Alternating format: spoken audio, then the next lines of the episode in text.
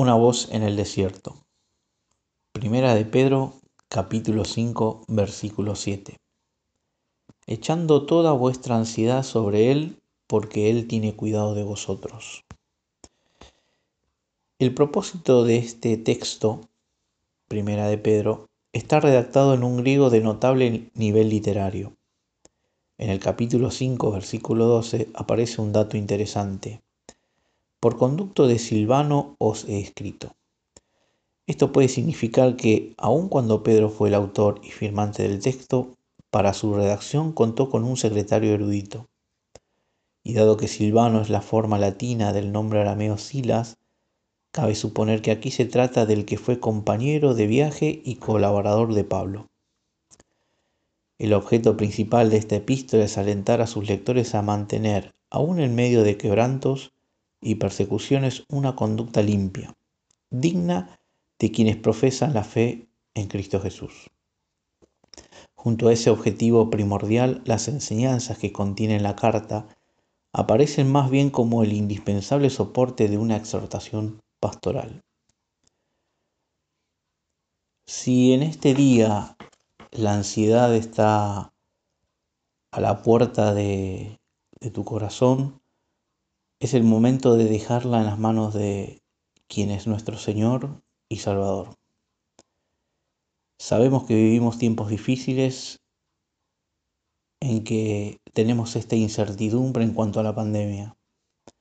No tenemos bien en claro qué sucede a nuestro alrededor. Sabemos bien que hay un virus, sabemos bien que es contagioso y sabemos bien que podemos eh, terminar en un hospital o tal vez muerto. Pero también escuchamos muchas otras voces que dicen que no, que dicen que es una farsa, que es una mentira, nuevo orden mundial y tantas cosas que se dicen.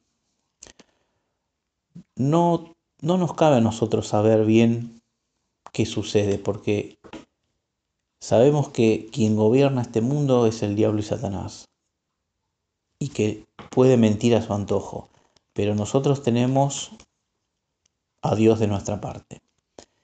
Y si estamos seguros en sus manos, estamos seguros en Él. Entonces, nosotros como hijos de Dios, tenemos que confiar en nuestro Dios que todas estas cosas que están sucediendo es porque Él las permite. Y nosotros asimismo tenemos que estar quietos, echando nuestra ansiedad sobre Él, orando, leyendo y hablando con nuestros hermanos a través de los medios de comunicación que tengamos. Por eso en esta mañana vamos a hacer una oración para todos aquellos que están ansiosos y que tienen mucha incertidumbre. Oramos. Padre, en el nombre de Jesús te damos gracias por esta mañana. Te damos gracias también, Señor, por tu versículo, por tu palabra, en que podemos confiadamente poner sobre tus manos toda nuestra ansiedad.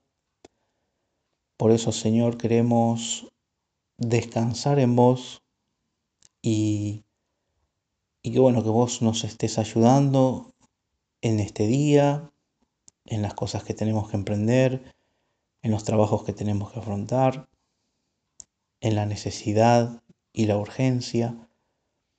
Así, Señor, yo te pido que por aquellos hermanos, principalmente, Señor, que no tienen para comer, que están pasando frío, te pido en el nombre de Jesús, Señor, que tú le estés acercando tu mano, sosteniendo, sosteniéndolos, Señor, haciéndoles saber que tú estás con ellos.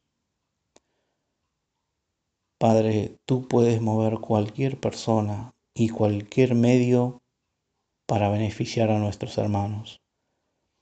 Los has, los has demostrado a través del tiempo, cuando has sostenido profetas, cuando has sostenido pueblos, cuando has liberado a quien sea, Señor. Por eso en medio de esta ansiedad te pedimos en el nombre de Jesús que tú nos ayudes y nos liberes. Te damos gracias, Señor, porque en ti podemos confiar. En el nombre de Jesús. Amén.